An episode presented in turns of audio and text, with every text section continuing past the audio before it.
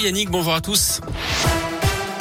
On commence par vos conditions de circulation à Lyon qui sont fluides actuellement sur les grands axes. Hein. Je vous rappelle cet épisode de pollution aux particules fines, vignette euh, obligatoire 0, 1, 2 ou 3 pour circuler notamment à Lyon, à Villeurbanne et Caluire aujourd'hui. La vitesse est également abaissée sur les grands axes. Et puis attention sur la ligne Lyon-Mâcon, un train de marchandises est en panne actuellement. Le trafic est arrêté entre Villefranche et Mâcon. À la une, le protocole sanitaire pourrait être allégé dans les écoles après les vacances de février. C'est ce qu'espère Jean-Michel Blanquer, le ministre de l'Éducation, qui indique également que 4% des classes sont actuellement fermées en France. Il assure aussi que 90% des masques FFP2 sont arrivés dans les écoles pour équiper enseignants et personnels. Hier, on a battu un nombre de records de contamination en France, près de 500 000 nouveaux cas en 24 heures. Mais le nombre d'admissions en soins critiques, lui, diminue. La colère de Paris après la condamnation d'un Lyonnais en Iran. Benjamin Brière a écopé hier de 8 ans et 8 mois de prison pour espionnage et propagande contre le régime. Il risquait la peine de mort hein, pour avoir pris des photos avec un drone dans un parc naturel pour son compte Instagram. Il est déjà détenu depuis un an et demi et avait débuté une grève de la faim fin décembre. Le ministère des Affaires étrangères a qualifié cette décision de justice d'inacceptable et que rien ne permet d'étayer. L'avocat de Benjamin Brière a indiqué que son client ferait appel de cette décision.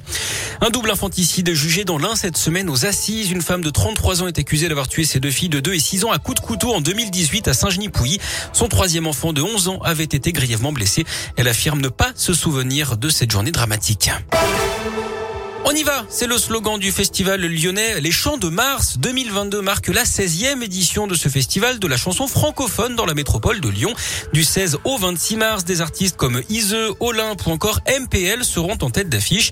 Christine Azoulay, coprogrammatrice du festival, nous parle de ce rendez-vous à ne surtout pas manquer. Alors la première euh, valeur, je pense que c'est l'éclectisme, où effectivement on essaye de mettre en lumière euh, la scène locale et la scène émergente. Et ensuite, euh, l'idée c'est aussi de, de, faire découvrir au public des projets de musique émergents et notamment une scène actuelle, une scène locale qui est foisonnante et multiple et voilà sur, laquelle on aime beaucoup travailler. Vous retrouvez le programme, tout le programme sur leschampsdemars.com, le site internet, et puis notez que la billetterie est également ouverte.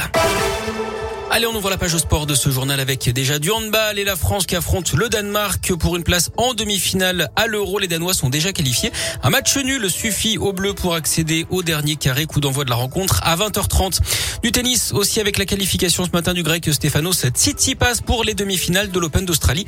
Il a facilement battu le jeune italien Yannick Sinner en 3-7 et moins de 2 heures de jeu. Il jouera le vainqueur du match entre le Canadien Félix Auger-Aliassime et le Russe Daniil Medvedev qui vient de démarrer. Je rappelle également l'élimination cette nuit en quart de finale d'Alizé Cornet par l'américaine Collins. Et puis un mot de basket et cette défaite de Lasvel en Euroleague hier soir face au Bayern Munich 77 à 68. Prochain match pour les Villeurbanais dès demain soir contre Barcelone.